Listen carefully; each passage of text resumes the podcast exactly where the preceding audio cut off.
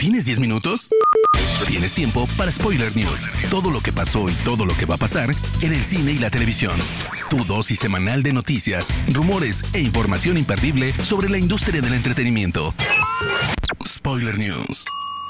¿Qué tal gente? Bienvenidos a las Spoiler News, el podcast con las últimas noticias de cine, series y cultura pop. Mi nombre es Andrés y comenzamos. Spoiler News. A través de la cuenta oficial de la cinta Joker, se ha confirmado que su secuela, titulada Joker Folie Adieu, llegará a las salas de cine el mes de octubre de 2024. Pero eso no es todo, pues la cuenta oficial de Lady Gaga también subió el anuncio, confirmando que la actriz acompañará a Joaquín Phoenix como la nueva Harley Quinn. Jason Momoa reveló que Ben Affleck volverá a meterse en el traje de Batman para un cameo en Aquaman The Lost Kingdom, celebrándolo con una foto de ambos actores felices. Sin embargo, Affleck había negado volver como Batman, por lo que la cuenta Casey Walsh, conocida por hacer revelaciones importantes en el pasado, ha dicho que su regreso se debe a que originalmente iban a usar al Batman de Michael Keaton, sin embargo, esto ya no pudo ser posible por los cambios en los estrenos tanto de la secuela del Rey Atlante como de The Flash, causando que la aparición de Keaton quede fuera de contexto y sea confusa, por lo que se decidió modificar para incluir a Affleck de emergencia. Hace apenas dos semanas, Sylvester Stallone habló de su lucha por recuperar los derechos de Rocky y sus personajes que él mismo creó. Ahora se ha visto envuelto en furia tras enterarse del nuevo spin-off centrado en Iván Drago y su hijo, y estalló contra el productor Irwin Wrinkler a través de Instagram. Wrinkler y su familia han exprimido a Rocky hasta el final, porque es el productor con menos talento de Hollywood. Ahora él y sus cobardes hijos han encontrado un nuevo nombre para exprimir, a Drago. Devuélvanme los derechos de la franquicia, chupasangres. Me disculpo con los fans, nunca quise exprimir así esta historia. No tengo más que respeto por mi amigo Dolph Lundgren y me da gusto que interprete al personaje que creé para él, pero ¿ni una llamada Dolph? Las publicaciones de Sly fueron borradas poco después, pero Lundgren decidió hablar al respecto, asegurando que no está 100% confirmado el proyecto de Drago y que él pensó que su amigo Sylvester sí estaba involucrado. A MGM se le fue la onda, literalmente, y es que el estudio tenía hasta el mes de mayo para confirmar una nueva cinta de Tom Rider y ya la tenían planeada. Alicia Vikander estaba lista para una secuela. Sin embargo, como nunca la anunciaron de manera oficial, perdieron los derechos. Esto ocurrió porque Square Enix vendió Crystal Dynamics, la compañía que desarrolla los videojuegos de Tomb Raider, por lo que todos los derechos de propiedad se fueron en su totalidad a Embracer Group, la empresa que compró la propiedad.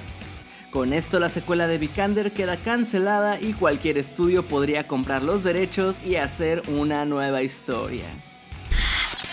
Warner Brothers ha cancelado Batgirl, protagonizada por Leslie Grace y Michael Keaton. La cinta costó más de 90 millones de dólares y estaba en las últimas etapas de producción. Sin embargo, de acuerdo con el anuncio oficial, la película simplemente no funcionó. Algunos ejecutivos de Hollywood han catalogado esto como una decisión sin precedentes. A lo largo de la semana Warner ha cancelado varios proyectos con lo que se han ahorrado 82 millones de dólares en pago de impuestos, lo que se cree es la razón de todo este embrollo.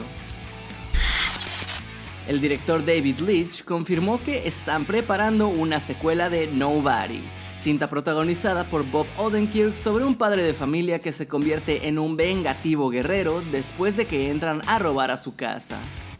La cinta fue sumamente exitosa entre la crítica y los fans y Leeds asegura que todo el equipo de la primera parte está más que listo para regresar. Tras confirmarse su regreso a la actuación, James Franco se suma a Alina of Cuba, donde interpretará al líder, guerrillero y presidente cubano Fidel Castro. La historia se centra en la vida de Alina Fernández, hija del revolucionario, que será interpretada por Ana Villafañe, de la serie New Amsterdam. La cinta será dirigida por el español Miguel Bardem. Se reveló que Keanu Reeves será protagonista de The Devil in the White City, nueva serie que preparan Martin Scorsese y Leonardo DiCaprio como productores y que llegará en Estados Unidos a la plataforma Hulu. La serie adapta el libro homónimo que sigue a un asesino serial de Chicago durante los años 1890. Lo más probable es que en Latinoamérica llegue a Star Plus, sin embargo, aún no tenemos confirmación oficial. Disney Plus ha revelado una mirada llena de acción a Andor, con un adelanto impresionante en su concepción cinematográfica. En él vemos como Cassian Andor, interpretado por Diego Luna, vivirá diferentes situaciones y aventuras contra el Imperio, que lo llevarán de ser ladrón hasta los eventos de Rogue One. Y aunque se ha anunciado un retraso de tres semanas, simplemente ha sido para adecuarse a un modelo de estreno de tres episodios juntos y luego uno por semana, los cuales comenzarán a llegar el 21 de septiembre. En el reparto acompañan a Diego Luna, Stellan Skarsgård, Forrest Whitaker y Adria Arjona. Clonación humana, evolución genética y conspiraciones comerciales son algunos de los temas que Orphan Black abordó a lo largo de sus cinco temporadas. Ahora la historia seguirá con el spin-off Orphan Black Echoes, situada en el mismo universo de la historia original pero en otra época, y será Kristen Ritter, a quien conoces de Jessica Jones y Breaking Bad, la encargada de dar vida a Lucy, una mujer con origen inimaginable que intenta encontrar su lugar en el mundo. La serie animada Spider-Man Freshman Year ha comenzado a generar debates sobre si será una historia autoconclusiva o si no, cómo encajaría en el UCM. Ahora Brad Winderbaum, ejecutivo de Marvel, dijo que podemos pensar en la serie como una historia de What If extendida. Sigue el patrón que viste en Civil War. Peter llega a su apartamento y se encuentra a Tony, quien le ofrece una beca y lo lleva a Berlín. Pero por cosas raras multiversales, a este Peter le tocará no Tony, sino Norman Osborn para llevarlo en un viaje donde vivirá muchas aventuras. Fue lo que declaró. El final de Grant Gustin como Flash está a punto de llegar, ya que The CW anunció que la popular serie basada en el personaje velocista de DC Comics llegará a su fin en su novena temporada. Ya se rumoraba que la serie terminaría con nueve entregas, pero también llega en un momento en el que el canal está a punto de ser vendido a la empresa Nexstar. Dicha última entrega estará conformada por 13 nuevos episodios y llegará a la pantalla chica en algún punto de 2023. Spoiler News. Hermoso público, hasta aquí las noticias más importantes de esta semana. Recuerden seguir a Spoiler Time en todas nuestras redes sociales para que siempre estén al tanto de lo último de la farándula y a mí personalmente me pueden encontrar como Andrés Addiction. No me queda más que agradecerles y nos escuchamos en la próxima edición de las Spoiler News. Chao.